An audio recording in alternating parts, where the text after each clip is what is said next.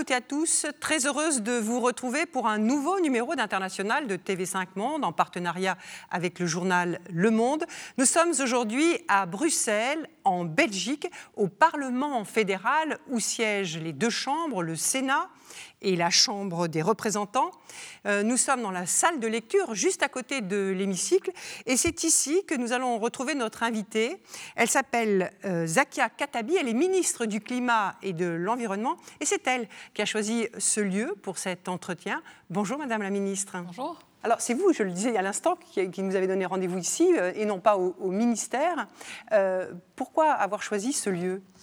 Parce qu'au moment où on m'a posé la question, je me suis rendu compte que, alors j'ai pas une carrière euh, très très longue, mais je, percevais la différence euh, entre le début de, ma carrière politique et aujourd'hui quand je viens dans cette assemblée.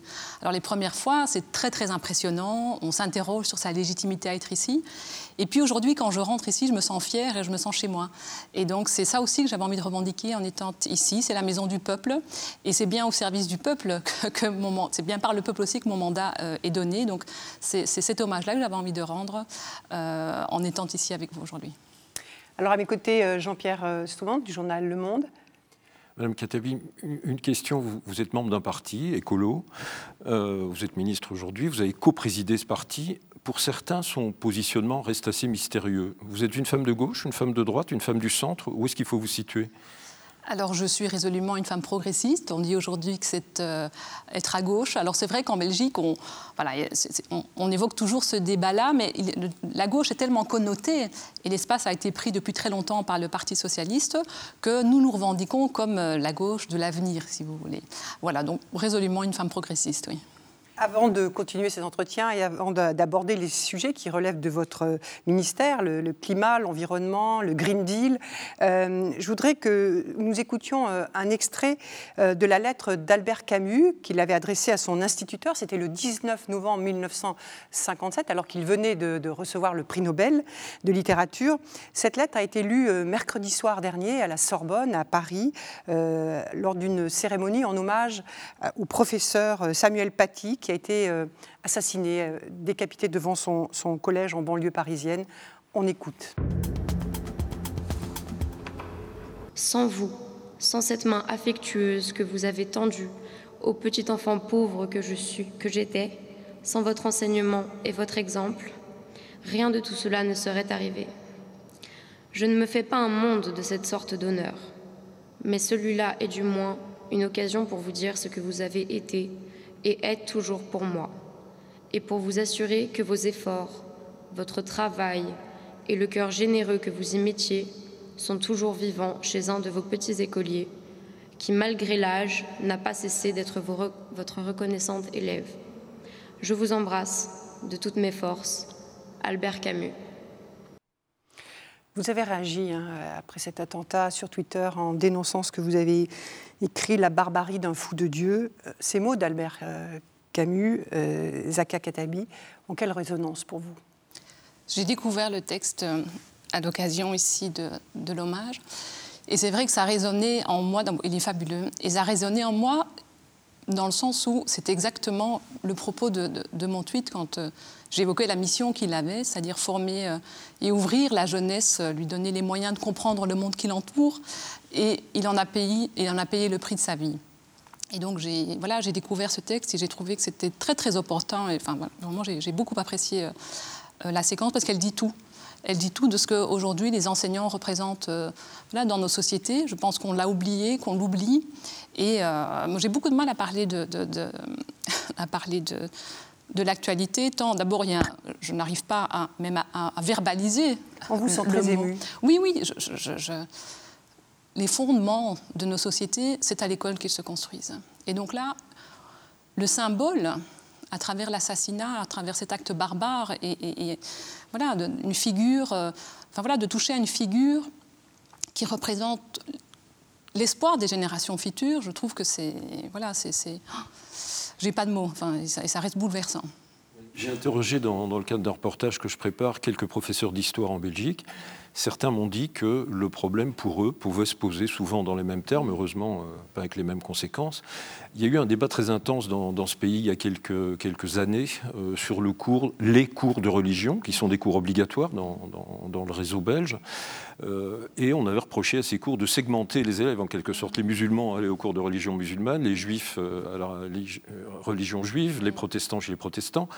on n'a pas vraiment résolu ce problème. Est-ce que cette question euh, de la laïcité, qui n'est pas posée dans les mêmes termes en Belgique qu'en France, euh, vous, vous interpelle Qu'est-ce qu'il faudrait faire le cas échéant?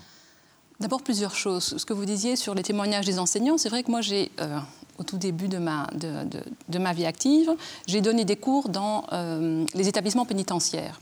Et je me rappelle très très bien d'une première expérience, et donc j'enseignais à des, à des détenus des, éléments de base pour qu'ils obtiennent leur certificat d'études primaires, par exemple. Et j'avais été très surprise, mais ça fait déjà euh, plus de 20 ans, hein, euh, que euh, certains à qui on, voilà, à qui on, enseignait la théorie de l'évolution, etc., se fâchaient en disant non, non, moi je, je, je, ne descends pas du singe, je viens d'Adam et Ève. Voilà.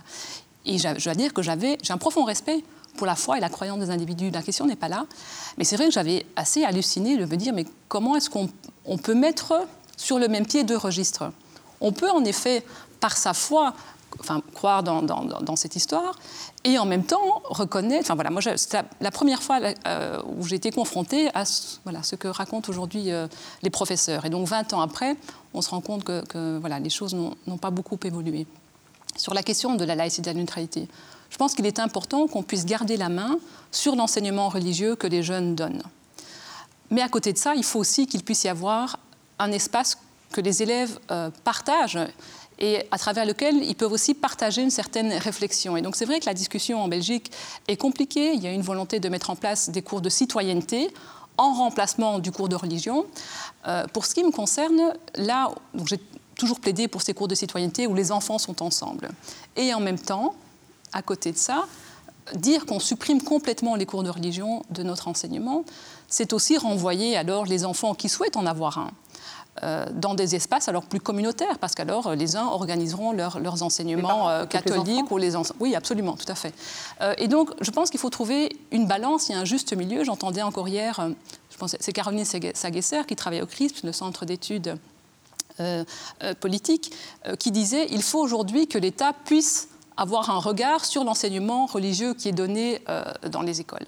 Alors je pense que cela ne peut se faire que si on continue dans nos écoles à ce qu'il y ait un enseignement religieux. Donc il faut trouver, je pense, un, un juste équilibre. La société évolue, il faut que nos réflexions aillent dans le même sens. Le crime contre ce professeur a été perpétré dans le cadre d'un cours euh, sur la liberté d'expression où il a montré les caricatures euh, euh, de Charlie Hebdo, donc des caricatures de Mahomet. L'histoire de ces caricatures, elle a démarré au Danemark, puis en France. Est-ce que selon vous, il faudrait que ces caricatures soient aujourd'hui publiées dans les livres d'histoire? Alors, ça ne me choquerait pas. Voilà, je pense que chaque chose a sa place, chaque chose est dans son champ. Euh, ça choque vraisemblablement euh, euh, certains dans la communauté musulmane parce qu'il y a une interdiction de reproduire le prophète, mais c'est une interdiction qui ne s'applique qu'aux croyants. Je veux dire, voilà, c'est comme d'autres préceptes de l'islam, que ce soit la prière, le ramadan, on ne demande pas aux autres de le faire. Et donc, c'est. Alors, je m'avance peut-être un peu, je ne suis pas théologienne, etc., mais de là où, je suis, je, m'interroge quand même sur le droit que certains s'arrogent à dire ce qu'est euh, la loi religieuse ou le droit religieux. Voilà, c'est particulier. je pense que la démarche euh, qui était faite à travers ce cours visait précisément à déconstruire et à expliquer les enjeux. Et ça, je pense qu'il ne faut jamais y renoncer. Euh, et si, effectivement, on retrouve dans, nos livres d'histoire euh, ce passage douloureux où l'histoire du terrorisme et ce que ça a impliqué, etc., à mon avis, on ne pourra pas faire l'impasse de retrouver euh, les illustrations de cette histoire, pour le dire un peu rapidement, et donc des caricatures. Je suis de ceux qui pensent que le mot, le verbe construisent la réalité. Et c'est vrai que, par exemple, euh, je, n'ai moi jamais utilisé le mot, il n'existait même pas dans mon univers mental le mot blasphème, parce que je considère qu'en soi, le, enfin, ça n'existe pas un blasphème. Voilà. Sauf pour ceux qui croient voilà, tout à dans fait. une et donc aujourd'hui, on retrouve tout à fait. Et donc aujourd'hui, euh, voilà, ça, me reste étranger. Et je le dis en étant profondément respectueuse de la foi et des croyances euh, des uns et des autres. Et donc oui, il faut continuer à former euh, nos jeunes, à comprendre ce qui les entoure, il faut continuer à leur donner des, grilles de lecture, il faut continuer à leur dire que oui, leur foi a une place dans leur vie, mais dans, un certain champ, et euh, l'apprentissage qu'il leur est euh, donné à l'école n'intervient en rien, et les deux ne sont pas incompatibles. Il y a le champ, j'ai envie de dire, scientifique, euh, rationnel, et puis il y a le champ de la croyance et de la foi.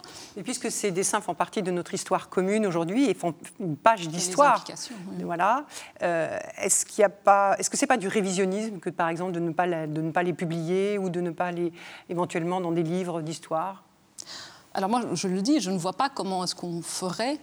Euh, en ne les mettant pas, enfin, ça, ne me paraît, ça me paraît pas, ça me, paraît pas possible. En effet, ce serait effectivement couper la compréhension des générations futures dans l'enjeu qui s'est joué aujourd'hui. Donc ça me semblerait naturel que dans nos, dans nos livres d'histoire, lorsqu'on parle de ce qui se passe aujourd'hui, euh, ces caricatures apparaissent dans ces livres. Je reviens à ce que je disais tout à l'heure. J'ai interrogé un enseignant francophone, un enseignant irlandophone. Le premier m'a dit compte tenu du profil de ma classe, ça me paraît totalement exclu que je, prenne ce risque. Et un professeur néerlandophone m'a dit, ça ne me viendrait pas à l'idée. Donc est-ce qu'il n'y a pas une marge entre le discours politique euh, très ouvert sur cette question et la réalité dans les écoles aujourd'hui? Oui, oui, je, suis d'accord. Je pense que la situation... Alors moi, je, vais être très très clair euh, là-dessus. Je vous ai dit, il y a 20 ans, l'expérience que j'avais eue, c'était la seule que j'ai eue. Et je vous avoue, en toute humilité, que je n'ai jamais imaginé la situation dans les écoles euh, telle que se présente aujourd'hui. Voilà, à, l'aune de l'actualité ici qui était celle-là et des témoignages des jeunes euh, sur ce qui se passe dans leur, école. Euh, et bon, j'imagine que la situation est la même en, Belgique. Donc vraiment, j'ai découvert. Voilà, je le dis très humblement. et donc, sans doute que, vu l'état de la situation, on peut quand même évoquer la question sans montrer la caricature aujourd'hui. Et puis préparer la suite. Euh, dédramatiser, désacraliser, et puis surtout aussi faire passer le message que, effectivement, montrer la caricature n'est pas une volonté d'insulter. Euh, voilà, et donc au point où on en est aujourd'hui, et je le dis en toute humilité, je ne mesurais pas euh, la situation. Je pense qu'il y a un travail à faire pour qu'on puisse à nouveau, demain, alors quand je dis demain, hein, on, on s'entend bien, on puisse de nouveau, effectivement, pouvoir dans les écoles que vous évoquez, avec les jeunes que vous évoquez, euh, discuter de ces caricatures. Vous êtes une femme politique de premier plan, ministre. Euh, comment cet attentat euh, a-t-il été perçu ici en Belgique? Quel, quel, est son nombre de choc ici? Ah, je pense qu'elle a été la même qu'en France. Euh, je l'ai dit tout à l'heure, d'abord par le symbole, c'est un professeur avec tout ce que ça a. Euh, je veux dire, ça, reste une, institution alors de la République pour ce qui vous concerne, mais ça reste une institution fondamentale. L'école reste une institution fondamentale dans nos démocraties. Euh, on sait que dans des régimes totalitaires, les premières victimes, pour le dire un peu rapidement, de ces régimes, de la censure, ce sont les universités, ce sont les enseignements. Et donc là, le symbole est très très fort. Le signal qui est envoyé à travers cet acte barbare, au-delà de l'acte qui en soi déjà est, inacceptable, effroyable, voilà, ce choix-là l'est tout autant. La question qui est posée en France, c'est celle de l'islam radical, mhm. euh, pas de l'islam, mais de l'islam radical. Mhm. Euh, question qui s'est posée en Belgique, qui se pose toujours en Belgique. Au moment des attentats, on en a beaucoup parlé, bien mhm. entendu. Est-ce que votre pays a pris conscience de, ce problème? Est-ce que les outils de contrôle, les outils sécuritaires ont été mis en place, euh, à votre avis, depuis, depuis quelques années? Bah, c'est-à-dire qu'on n'a pas eu d'autre choix que d'ouvrir les yeux sur la réalité des attentats qu'on a vécus en France comme, euh, comme en Belgique. Alors c'est une réalité aussi mouvante, euh, j'ai presque envie de dire, derrière laquelle le politique essaye de courir, mais vraisemblablement, euh, les uns ont toujours un coup d'avance sur les autres, malheureusement, et ça a donné lieu à, ce, nouvel, à ce nouvel acte barbare. Je pense que, au-delà de celui qui a posé l'acte, moi, je reste très en colère et, très, euh, euh, oui, oui, très en colère, notamment vis-à-vis de ceux qui ont presque alimenté euh, celui qui a posé l'acte. C'est-à-dire, moi, j'ai découvert après les vidéos de certains parents ou d'activistes de, qui, qui, dénonçaient le travail qui était fait par ce professeur, qui disait qu'il devait être mis dehors. Et donc pour moi, j'ai presque envie de dire la responsabilité est la même que celui qui a posé l'acte en tant que tel.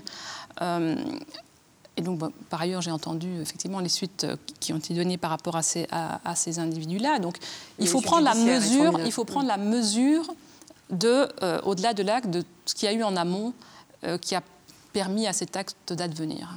Peut-être une toute dernière question sur ce sujet. Il y a un terme qui fait beaucoup débat en, France, c'est euh, islamophobie. Mhm. Euh, je sais que vous, vous avez animé des débats autour de, de, l'islamophobie mhm. en tant que député écolo, et vous avez même signé en 2013 une résolution, euh, vous étiez sénatrice, hein, je crois, à l'époque, où il était question de, la lutte contre l'islamophobie. alors, est-ce que ce terme fait encore débat ici en Belgique? Mhm. Parce que en France, pour certains au sein de la mhm. société, pour des intellectuels ou, même des hommes politiques. Hein. Euh, ce mot euh, est, semble-t-il, instrumentalisé par les islamistes hein, pour euh, empêcher toute critique de la religion. Mhm. Ce n'est pas le cas ici? Donc deux choses. C'est vrai que j'ai signé un texte qui avait été déposé par une collègue flamande et c'était très étonnant de voir le débat que ça a suscité du côté francophone du pays alors que le débat était tout à fait différent du côté flamand. Je pense que c'est parce que le côté francophone est tourné vers la France. Et donc c'est vrai que, euh, et ça personne ne pourra le dire à ma place, j'ai signé ce texte parce qu'en effet, je considérais qu'il y a aujourd'hui une discrimination liée euh, à la conviction religieuse. Pour moi, c'est ça l'islamophobie. Ce n'est pas la critique de la religion, ce n'est pas l'interdiction des caricatures, ce n'est pas voilà. Il y a aujourd'hui une, réalité objective de la discrimination qui, était liée, quand moi j'étais militante antiraciste, qui était liée auparavant euh, euh, à l'origine, euh, enfin voilà, la nationalité à l'origine, et aujourd'hui a une évolution autour de l'appartenance culturelle. Et donc c'est bien ça qui était visé, et rien d'autre. Et je ne laissais personne d'autre dire à ma place ce que j'ai signé quand je l'ai signé. Alors c'est vrai qu'aujourd'hui, on doit être attentif. les uns dénoncent ce terme-là et prête des intentions à ceux qui, l'utilisent. Euh, et puis il y a ceux, comme vous dites, des, voilà, l'islam radical qui l'utilise pour alimenter euh, les frustrations et la rancœur voilà, auprès de certains jeunes notamment. Et donc il faut y être attentif. Mais moi je ne veux pas laisser cette notion-là dans les mains des uns ou des autres. Voilà. Il y a une troisième voie qui est celle de ceux qui l'ont utilisée en toute bonne foi et je continue à le faire. Et je ne laisserai pas ni les uns ni les autres dire à ma place ce que je mets derrière ce terme. Alors, euh, Zakia Katabi, nous allons poursuivre euh, cet entretien en revenant sur votre parcours avec euh, ce focus. Il est signé Anne-Sophie Pierry et Corinne Lannoy.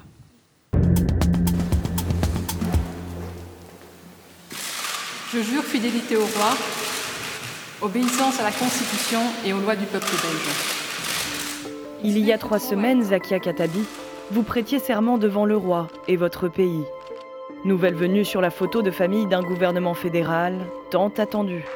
21 mois, c'est le temps qu'il a fallu pour former une coalition sous la forme d'un casse-tête politique à la belge. Quatre courants et sept partis sont représentés. Vous, vous incarnez les Verts, parti que vous connaissez de l'intérieur. Députée, sénatrice, puis coprésidente de 2015 à 2019, vous souhaitez réenchanter la politique et faire des colos un parti qui compte dès le moment où en effet euh, on s'engage en politique, c'est pour faire bouger les choses. Et on fait bouger les choses quand on est à la manœuvre. Paris réussit aux élections de 2018 puis de 2019. Ce soir, la vague verte s'amplifie. Vous êtes investi sur des questions d'égalité, du sort des minorités, des femmes, de justice sociale. Engagée, clivante aussi, vous le dites vous-même. Le parti d'extrême droite, la NVA, va même jusqu'à faire ouvertement campagne contre vous lors de votre candidature au poste de juge à la Cour constitutionnelle. Elle est aussi une, activiste pour des frontières ouvertes. Et donc, euh, pour nous, un juge dans la Cour constitutionnelle doit être quelqu'un objectif. En janvier puis en mai, vous êtes recalé deux fois, à quelques voix près, pour un vote supposé être une simple formalité. Votre franc-parler, vos origines modestes, vous, fille du Bruxelles populaire et issue de l'immigration marocaine, gênent vos détracteurs. Aujourd'hui ministre fédéral du climat, de l'environnement, du développement durable et du Green Deal, vous héritez d'une épineuse mission, faire entendre l'urgence climatique dans le contexte de la crise sanitaire. Vous êtes ministre aujourd'hui. Vous avez dit dans un entretien, dans un magazine, que ce n'était pas votre, euh, votre ambition, votre rêve. Vous, auriez préféré, alors on l'a vu, hein, vous n'avez pas euh, été nommé à la Cour constitutionnelle, vous auriez préféré être un grand commis de l'État. Mais quand on est ministre, on est un peu un commis de l'État, non? Absolument. Euh, merci de le dire parce que je le découvre en fait. C'est vrai que je n'avais pas souhaité euh, être ministre, etc. Et puis finalement, je me dis, ben oui, ça répond tout à fait, puisque je sors des enjeux partisans. Et aujourd'hui, je dois avoir à l'esprit les intérêts euh, des Flamands d'Anvers comme des Wallons euh, d'Arlon. Et donc, oui, tout à fait, finalement, ça correspond aussi à, voilà, à ce que je considère comme étant la mission d'un commis de l'État, c'est-à-dire en dehors des intérêts partisans, œuvrer à l'intérêt général. Pour, pour, revenir sur cet épisode qui a fait en sorte que vous ne soyez pas juge à la Cour constitutionnelle. Vous avez clairement été victime euh, d'une campagne de la NVA et de l'extrême droite flamande. Euh, qu'est-ce qui a joué? Parce que c'est un écologiste, un membre de votre parti qui a pris votre place en quelque sorte. C'est un homme. Alors, est-ce que ce qui a joué, c'est le fait que vous soyez féministe, que vous soyez écologiste, que vous soyez d'origine originaire de l'immigration maghrébine? Qu'est-ce qui a joué? Comment vous décodez ce qui s'est déroulé? Alors, je ne pourrais pas le dire à leur place. D'abord, moi, j'ai très étonnée qu'ils ne soutiennent pas ma candidature. Euh, très bien, et je ne serais pas passée indépendamment de la campagne. Ils ont choisi d'investir euh, euh, des centaines et des millions d'euros dans une campagne qui, par ailleurs, emprunte tous les codes de l'extrême droite. Voilà. Pourquoi est-ce qu'ils ont estimé que c'était nécessaire de le faire? Il faudra leur poser la question. Je pense, moi, précisément, que j'avais un profil qui collait aux missions de la Cour constitutionnelle, qui est précisément de faire respecter la Constitution, en ce compris l'enjeu des libertés individuelles, euh, euh, des questions d'égalité. Euh, et donc, ça faisait sans doute une progressiste de plus au sein d'une institution qui fait valoir les valeurs, des valeurs d'égalité, etc. Alors, quand j'entends qu'on dit que je suis une activiste, il y a un juge qui, n'y est plus aujourd'hui, mais qui, était de la même tendance que M. Van et qui, lui, donc M. Van, Loo, Loo dit que je suis une activiste des frontières ouvertes, outre que ce n'est pas vrai, eux avaient un juge qui a, qui, a assumé de dire que, par exemple, enfermer des enfants dans un centre fermé, hein, des enfants euh, euh, en procédure d'asile, eh bien, c'est comme si on les mettait dans, un, dans une colonie de vacances. Voilà. Et donc, ça n'a jamais gêné M. Vanneau parce que ça va dans le sens de, euh, leur, vision, de leur vision politique. Voilà, écoutez, c'est un épisode. Alors, à l'échelle de l'histoire politique belge, c'est un épiphénomène à mon échelle, c'est vrai que c'est, voilà, humainement, c'est dur à encaisser, mais ça me permet de vivre l'aventure qui s'ouvre à moi aujourd'hui et qui semble euh, va être passionnante. Alors elle va être passionnante, mais ce gouvernement a mis 21 mois à être constitué. Euh, la question qu'on se pose beaucoup à l'international, c'est est-ce que la, Belgique est gouvernable? Alors je crois que oui. Je pense qu'elle est gouvernable dès le moment où euh, l'on reconnaît et qu'on légitime euh, les positions des uns et des autres de telle sorte alors qu'on puisse se mettre autour de la table et discuter. Moi, je suis d'une génération qui euh, n'a pas connu, j'ai envie de dire, les enjeux institutionnels des années, années 70-80, de telle sorte que je suis totalement libérée de tous ces enjeux de tuyauterie. et donc, moi, je suis totalement prête à repenser une Belgique à l'aune de ce qu'elle est aujourd'hui. Je n'ai jamais considéré qu'un État existait pour lui-même. Voilà, un État, j'ai envie de dire, c'est un habit pour une communauté euh, qui vit, qui évolue, et donc le pays évolue euh, euh, voilà, de, la façon dont nous choisirons qu'il le, le, fasse. Le projet des nationalistes ne me fait pas peur tant qu'il n'est pas violent, tant qu'il n'est pas raciste, tant qu'il n'est pas discriminant. Et ce projet est aussi légitime que le mien. Dès le moment où, voilà, on est d'accord sur ces termes-là et qu'on est condamné à rester ensemble, Comment faire en sorte de construire aujourd'hui un État belge dans lequel chacun se sente à sa, juste place? Mais tant que les uns et les autres restent les uns accrochés à la Belgique de papa, euh, les autres à l'histoire euh, et à des, à des, frustrations sans doute légitimes liées à euh, l'histoire belge qui voulait qu'en Flandre, la bourgeoisie était francophone, voilà, on ne va pas avancer. Je pense, je mets moi, je fonde l'espoir que les générations, ma génération d'hommes et de femmes politiques, voilà, envisagent un autre avenir euh, pour la Belgique, totalement libérée euh, de, des histoires passées. Je crois qu'une conférence doit se mettre en place et réorganiser, si possible, la vie politique euh, et institutionnelle de la Belgique. Juste pour revenir sur ce qui est quand même la grande fragilité de ce gouvernement, cette partie, pas de majorité dans la région la plus importante, la Flandre. Et, tout le monde a estimé que la formule la plus raisonnable, ou la plus stable peut-être, peut-être pas la plus raisonnable, mais la plus stable, aurait été une alliance entre le Parti socialiste francophone et la droite nationaliste NVA. cette hypothèse, qui était très proche de réussir, elle a été un peu sabotée par votre parti allié à la droite libérale. Est-ce que c'est tout à fait cohérent avec ce que vous nous dites? D'abord, considérer que l'alliance des socialistes et des nationalistes est stable, je trouve que voilà, c'est allé un peu vite en besogne quand on sait que ce sont les nationalistes qui ont mis en difficulté le gouvernement précédent, puisqu'à un moment donné, ils ont choisi, euh, à cause du pacte de Marrakech, de quitter la majorité précédente, de telle sorte que le gouvernement était minoritaire. Moi, je ne sais pas après un coup pareil, pour le dire familièrement, pardon, qui peut encore envisager de manière sereine de gouverner la Belgique pendant cinq ans avec la NVA sans se dire qu'au moindre dossier qui ne va pas dans le sens qu'il les agrée, eh bien, il retire la prise. Donc sur la stabilité, je serai un peu plus, un nuancée que vous. Pour le reste, rien. Alors, ça, c'est évidemment aussi le battage médiatique des nationalistes qui a fini par faire croire que rien aujourd'hui n'est inscrit dans la Constitution et qui voudrait qu'il faille une majorité dans les deux communautés euh, linguistiques. Et déjà, appréhender le dossier comme ça, c'est nous empêcher de penser l'intérêt euh, général. Je suis ministre francophone, mais je considère que je suis la ministre des Flamands comme des Wallons et que je suis aussi la ministre des électeurs des nationalistes comme des socialistes ou des libéraux. Voilà. C'est ma conception de l'État fédéral aujourd'hui. Alors c'est vrai que quand on met à la tête de l'État fédéral des nationalistes, qu'on sait qu'ils investissent cet État précisément pour le mettre à mal, je suis plutôt euh, rassurée que cette fois-ci, euh, on y échappe. À charge pour nous aujourd'hui de faire en sorte que ça fonctionne même à 7. Alors, si vous voulez, on va poursuivre cet entretien avec une actualité belge, mais qui est aussi une actualité mondiale. C'est la pandémie de Covid-19. Hein. Il y a eu une conférence de presse du, Premier ministre, Alexander De Croo, sur cette question, puisqu'il y a de nouvelles mesures qui ont été prises. La situation sanitaire est, très, très, très, très euh, mauvaise hein, en, Belgique, comme dans beaucoup d'autres pays en Europe, mais particulièrement ici. Euh, on, avait le sentiment que, compte tenu de l'évolution de cette situation sanitaire, le confinement allait être euh, prononcé. Or, les mesures qui sont annoncées n'ont pas beaucoup, beaucoup, beaucoup évolué. Euh, est-ce que pourquoi cette, euh, le confinement n'est pas à l'ordre du jour? Est-ce que c'est parce que les caisses de l'État sont vides Quel est, l'enjeu autour de cette question? Non, je pense que le dernier argument serait celui que vous évoquez, les caisses de l'État sont vides. Je pense d'abord que euh, euh, les caisses de certains indépendants, euh, de certains acteurs économiques après le premier confinement sont vides, ça c'est clair. Et donc le souci est quand même de continuer à les soutenir. Et je pense que si on veut continuer à susciter l'adhésion aux mesures, c'est le choix qui a été fait vraisemblablement par le gouvernement, c'est de procéder euh, par étapes cette fois-ci. Alors on sait que certaines mesures ont, été prises il y a déjà presque dix jours, on verra, c'est ce que le gouvernement euh, euh, attend, de voir les premiers effets de ces mesures avant le cas échéant d'aller plus loin.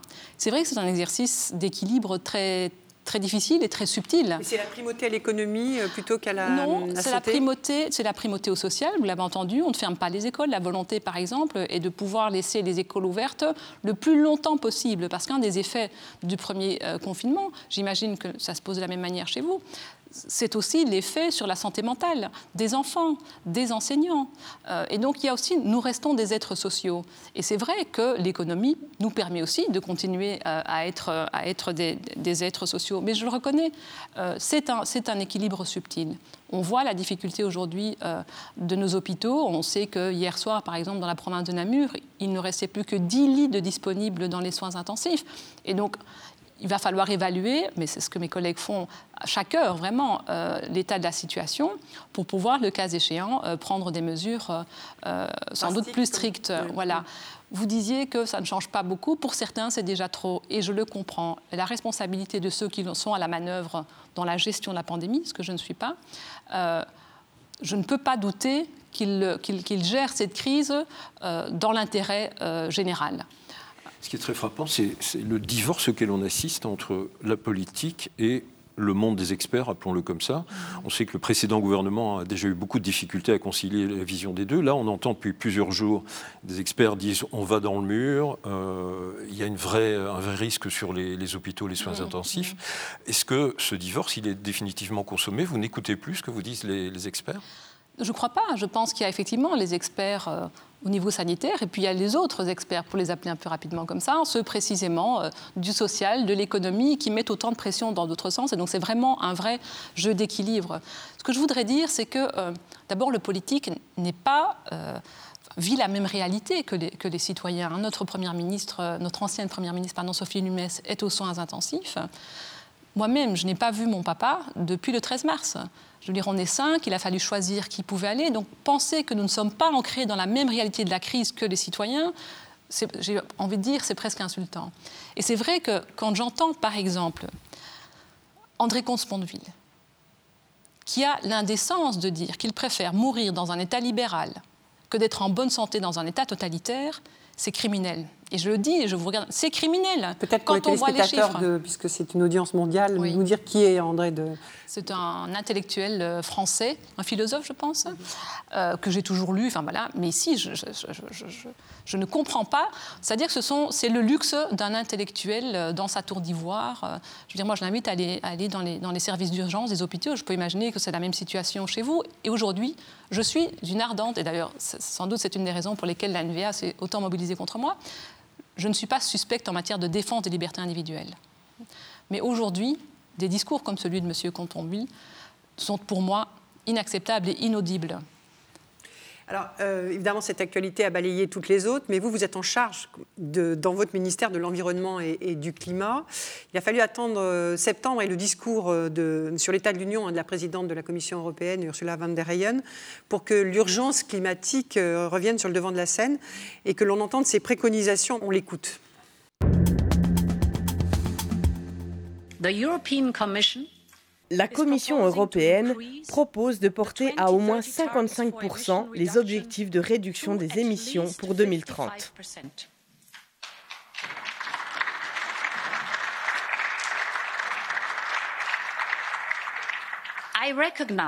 Je reconnais que cette augmentation de 40 à 55% est trop importante pour certains et insuffisante pour d'autres.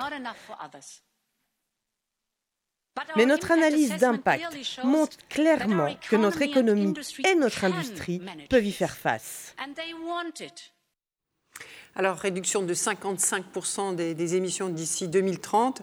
Euh, en ce qui concerne la Belgique, ça va être difficile. Hein. Elle fait partie des, trois États membres de l'Union avec la France et, la Pologne qui risquent de ne pas y arriver. Hein. C'est un constat qui a été fait par euh, euh, l'Union européenne. Hein. Mmh. alors, quelle est votre feuille de route euh, pour euh, redresser la barre? Alors, d'abord, permettez-moi de réagir euh, à ce qui était dit ici. On a tous évidemment été très enthousiastes à l'annonce qui a été faite et on mettait beaucoup d'espoir. et puis, on entend la négociation autour de la PAC, la politique agricole commune, où, au mieux, les dispositions qui sont prises aujourd'hui pour la PAC rendront ou neutraliseront hein, l'engagement Green Deal, ça c'est vraiment dans le scénario le plus optimiste, ou au pire, on continue à creuser. Euh, je pense qu'aujourd'hui, on a un vrai besoin de cohérence dans la parole politique et dans les actes politiques. Je veux dire, on ne peut pas euh, avoir l'objectif euh, que l'on se donne et continuer à défendre une agriculture productiviste. Enfin voilà, voilà je, je, tenais à le dire ici. Pour la Belgique, c'est clair que la compétence climat et environnement est morcelée entre différents niveaux de pouvoir. Et il se trouve qu'en effet, les différentes régions, la Belgique, la Wallonie et Bruxelles, se sont donné des objectifs différents. Entre, Bruxelles et la Wallonie, euh, la différence n'est pas, euh, pas du tout, euh, ne nous empêchera pas d'atteindre l'objectif. C'est effectivement en Flandre, l'objectif de la Flandre est une réduction de 35%. Hein. Alors, ce qu'on ne dit pas lorsqu'on présente mon titre de ministre, c'est que sans doute le plus, voilà, ce qui va le plus m'occuper, ce sera ma fonction de diplomate et de négociatrice. À destination de la Voilà, pour faire converger les liens. Mais c'est vrai qu'en octobre, il y a eu un conseil, euh, un conseil européen qui n'avait pas pour ambition et pour objet de prendre des décisions, ce sera pour décembre, mais où des États se sont euh, prononcés en faveur du euh, moins 55%, et c'est ce que les Pays-Bas ont fait. et donc ce signal-là, pour moi, c'est un bon levier pour aller négocier avec la Flandre, parce que c'est vrai que dans l'accord de majorité, dans la feuille de route de Flandre, euh, il est indiqué que, le cas échéant, la Flandre reverra ses ambitions à l'aune de ce que des blocs, disent-ils, euh, qui sont sensiblement dans les mêmes préoccupations économiques et industrielles, feront. Alors, c'est vrai que autant les francophones en Belgique ont le regard tourné vers la France, autant euh, euh, mes, mes, mes, concitoyens flamands ont le regard tourné vers les Pays-Bas. Alors on sait que du point de vue euh, effectivement économique, les économies sont sensiblement différentes.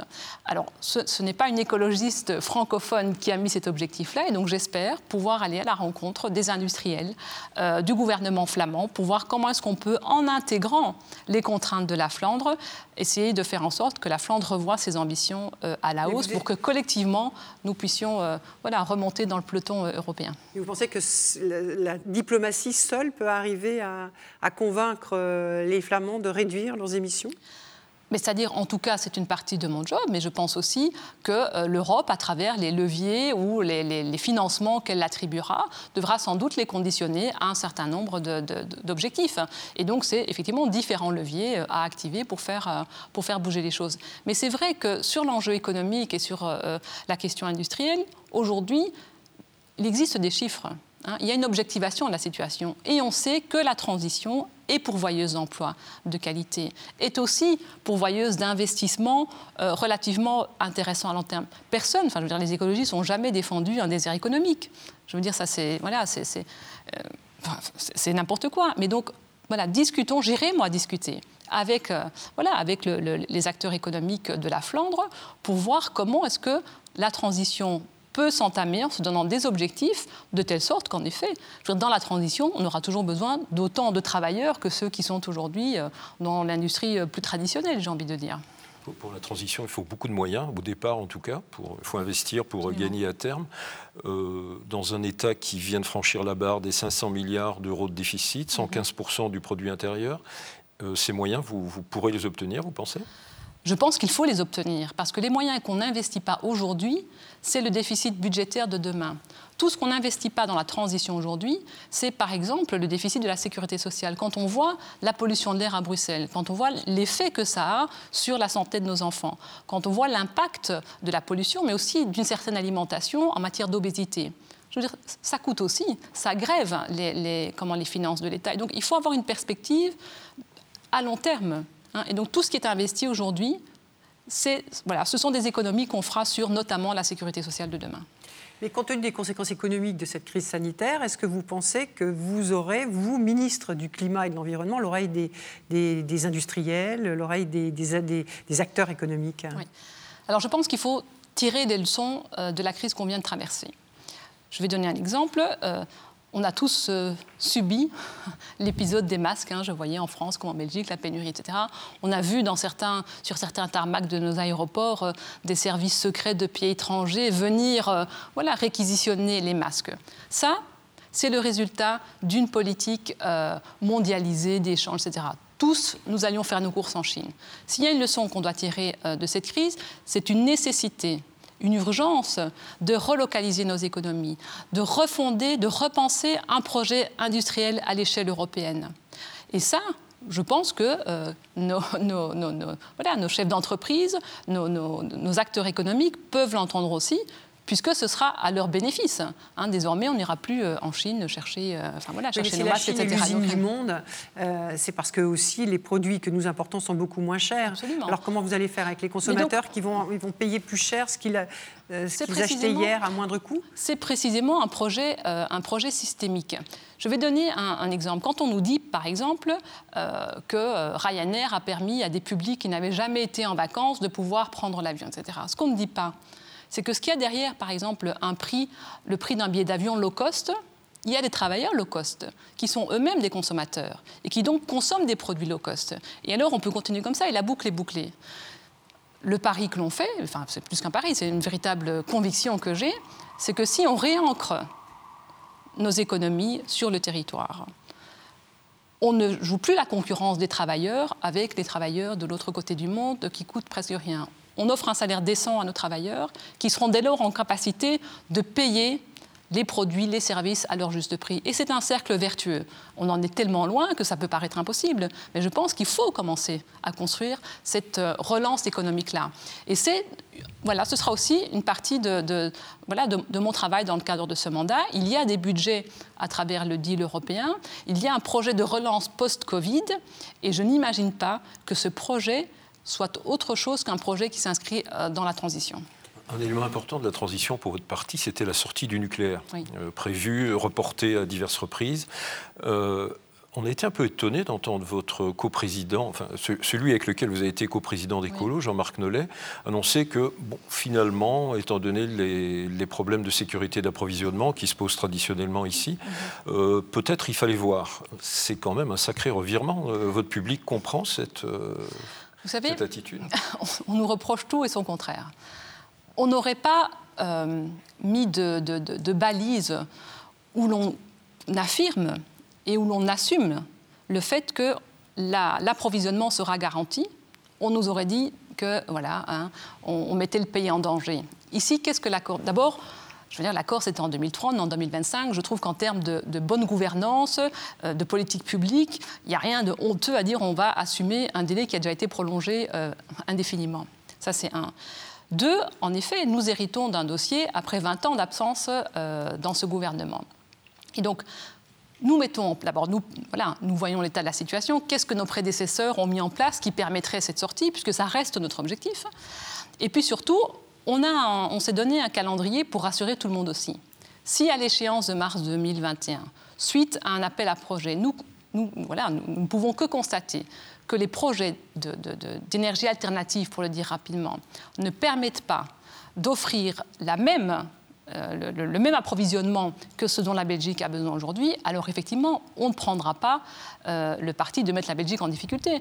Donc ce sont des balises pour confirmer qu'on ne mettra pas la Belgique en difficulté du point de vue de son approvisionnement énergétique. Donc moi, je trouve qu'on euh, nous a fait un procès sur le dogmatisme, la fermeture de nos centrales et donc la mise en danger. Ici, on met des balises en disant, OK, si ce n'est pas possible, on devra, on devra effectivement envisager la prolongation. Mais on ne peut pas nous, reprocher tout et son contraire. Ce qu'on euh, ce qu'on entend beaucoup, ça, chez les, chez les écolos, ici, mais euh, j'ai envie de vous dire euh, ailleurs, chez les Verts, en France, c'est que sur des dossiers comme le nucléaire, comme sur les pesticides, on a encore eu des gros débats en France sur cette question avec les pesticides pour la, sur la question des betteraves vous êtes confronté à un principe de réalité et donc vous êtes de fait euh, confronté à la nécessité de, parfois de reculer sur des, sur des engagements qui étaient euh, profondément euh, des marqueurs de votre, de votre parti. C'est vrai. Donc, en Belgique, nous sommes dans des gouvernements de coalition. Donc, on n'est jamais seul à la manœuvre. Hein. En, France, vous êtes dans, des, dans une autre configuration. Et donc, nous devons, en effet, vivre avec les, voilà, les, conceptions des uns et des autres. Et donc, ce n'est jamais le programme des Verts qui est mis, qui est mis entièrement dans, son, euh, dans un programme de, majorité. Pardon. Et puis oui, la réalité, que ce sont des négociations constantes. Ce sont aussi des lobbies. J'ai évoqué la, la, PAC tout à l'heure, alors que la volonté était clairement annoncée du Green Deal, mais aussi d'un verdissement, enfin plus qu'un verdissement, d'avoir une réelle politique agricole commune. On voit bien comme les lobbies ont fonctionné euh, de telle sorte que des groupes politiques font marche arrière. Voilà. Et donc, oui, c'est un travail de négociation permanent. Et à chaque fois, si effectivement l'annonce était euh, de faire 10 euh, pas euh, et, que finalement on n'en fait que 7, eh bien je me dis c'est déjà 7 qui sont gagnés. Voilà. Ou un pas et trois pas en arrière, on pourrait aussi le voir comme ça. non, moi je n'ai pas parlé de pas en arrière, je dis il y en avait 10 pour avancer, on n'en a fait que 7. Voilà. Il y a peut-être une autre question qui se pose, et je prolonge la, question de François sur le principe de réalité, c'est qu'à chaque participation au pouvoir que, que vous avez exercée, il y a eu euh, dire, une, défaite électorale à la clé, soyons clairs. Euh, un problème se pose euh, en ce moment à Bruxelles, c'est celui de la taxation, par exemple, de, des automobilistes qui entreraient mhm. dans, la région en venant de Wallonie ou de Flandre, ce qui pose des tas de problèmes institutionnels qui sont sans doute négociés. Donc vous apparaissez à la fois comme un parti qui recule à certains moments et aussi mhm. comme un, parti qui a un seul objectif, c'est taxer. Vous, vous, arrivez à, à, éviter cette, vous arriverez à éviter cette fois-ci les accusations et le risque de défaite qui est à la clé de tout ça Bon, D'abord, au niveau local, ce n'est pas vrai. Là où on a été euh, en majorité au niveau, dans, nos communes, à chaque fois, euh, les, échéances suivantes, nous avons euh, gagné les élections. Jusqu'à être, par exemple, à Bruxelles, sur 19 majorités, on est dans, dans 14 majorités. en région bruxelloise, ça fait 15 ans qu'on est à la manœuvre. Alors c'est vrai que le fédéral, ça fait 20 ans qu'on n'y a pas été. Donc je nuancerai aussi euh, le propos. C'est vrai que c'est un récit qui permet à chaque fois de nous décrédibiliser euh, un peu plus. Enfin voilà, c'est le, récit de nos adversaires euh, politiques. Alors sur, le dossier bruxellois d'abord, c'est l'objet d'un accord de majorité, c'est-à-dire qu'il y a dans ce gouvernement des libéraux flamands, des socialistes francophones et flamands et des verts. Voilà. Et puis à un moment donné, il y a un principe de réalité, pour le dire rapidement. Euh, on suffoque, on ne sait pas circuler euh, à Bruxelles. Il faut actionner différents leviers pour améliorer la qualité de notre air, je l'ai dit pour des raisons euh, de santé publique. et puis il faut aussi permettre aux gens de circuler dans Bruxelles. c'est vrai que la Belgique est un, mouchoir de poche.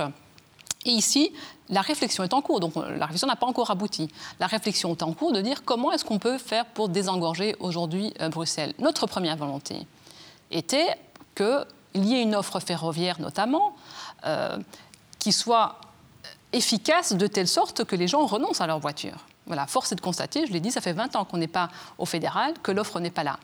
Nous avons un dossier que moi j'appelle notre monstre du Loch Ness, qui est le RER, e qui est un réseau dont on a entendu parler, enfin moi depuis j'ai grandi avec, avec, ce, avec, ce, dossier, force est de constater que le fédéral n'a toujours pas mis euh, les moyens qu'il fallait pour le faire. À un moment donné, je comprends que les Bruxellois prennent leur destin en main. C'est aussi sans doute un levier de négociation avec, euh, nos, voisins en Flandre et en Wallonie pour essayer de faire avancer le dossier d'une autre, d'une autre, d'une autre manière.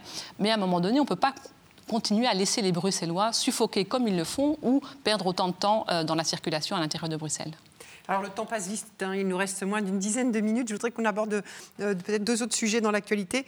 Euh, ces derniers mois, ici en Belgique, il y a eu des mouvements autour de la notion de, mémoire et autour de la question de la colonisation. on, rappelle, hein, la Belgique est une ancienne puissance coloniale, au Congo notamment. Et il y a eu ces, statues du, du, roi Léopold II qui ont été taguées. Euh, des mouvements ont même demandé le retrait de, mm-hmm. ces statuts. En Flandre, à Bruxelles, euh, des petites plaques ont été euh, réalisées et, apposées à côté de ces statues pour prendre en compte cette page d'histoire. on regarde un extrait d'un reportage sur cette question. À Eckeren, au nord d'Anvers, on vient d'installer une plaque explicative auprès de la statue du roi Léopold II. C'est l'une des dernières disposées en Flandre. Son but, rappeler aux passants le rôle joué par le monarque lors de la colonisation du Congo. Chaque plaque contient son propre texte.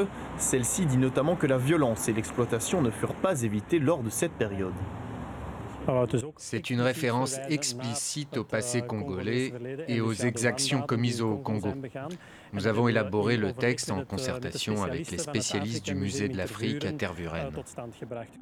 Comme nombre d'autres monuments dédiés à Léopold II, cette statue a été l'objet d'actes de vandalisme, commis par des militants qui dénoncent la glorification d'un roi au passé très controversé.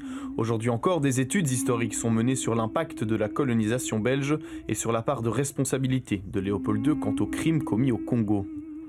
Alors, ces plaques sont-elles suffisantes ou il faut déboulonner ces statues? Je ne suis pas de ceux qui considèrent qu'il faut déboulonner les statues. Je pense que de nouveau, ce serait, voilà, ce serait euh, nier une réalité. Euh, alors, ce qui est vrai, c'est que les statues, on sait ce que ça a pour, euh, voilà, pour objet, c'est glorifier précisément.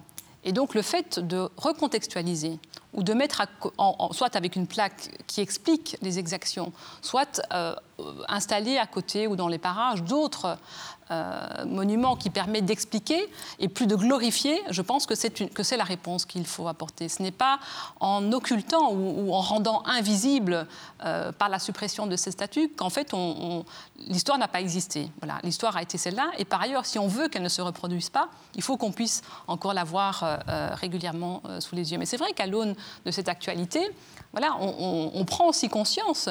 Moi, je me promène dans Bruxelles, je n'ai jamais été heurtée en voyant euh, ces statues. Alors moi, je, comprends que la diaspora euh, congolaise, en voyant euh, ces statues à la gloire de Léopold, quand on sait hein, l'histoire et, les exactions qui ont été commises, que ce soit, que ce soit choquant. je pense que la volonté de, de déboulonner les statues, c'est aussi l'effet de, ce qu'on n'a jamais répondu, qu'on n'a jamais voulu entendre les revendications de ces mouvements. Et puis à un moment donné, voilà, la, cocotte, elle, elle, boue, elle boue et puis elle explose. Euh, aujourd'hui, j'ai le sentiment que dans le débat public, euh, l'idée de, déboulonner encore les statuts n'est plus présent dès le moment où on apporte une réponse alors, une recontextualisation, euh, et qu'on remette chacun à sa juste place dans l'histoire. Il y a des associations quand même encore ces derniers jours hein, qui demandaient à ce que est-ce que ces statuts... Ce, euh, ce, ne sont pas les plus nombreuses. Oui, les plus donc voilà, il y aura toujours, enfin voilà, il existe... il nous reste 4 minutes, peut-être deux questions. Une concernant l'IVG peut-être. Je voulais poser une question sur un autre problème éthique euh, qui est celui de l'interruption volontaire de grossesse. Il y avait un texte au Parlement qui devait aboutir à une quasi-légalisation complète ce texte était soutenu par une quasi-majorité, en tout cas du côté francophone. Mhm.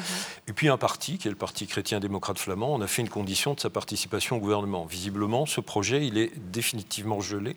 Comment vous vivez euh, de, fonctionner avec un partenaire qui, qui décrète de telles oukases vous qui vous revendiquez comme féministe. Hein. Absolument, oui. Donc il n'est pas définitivement gelé.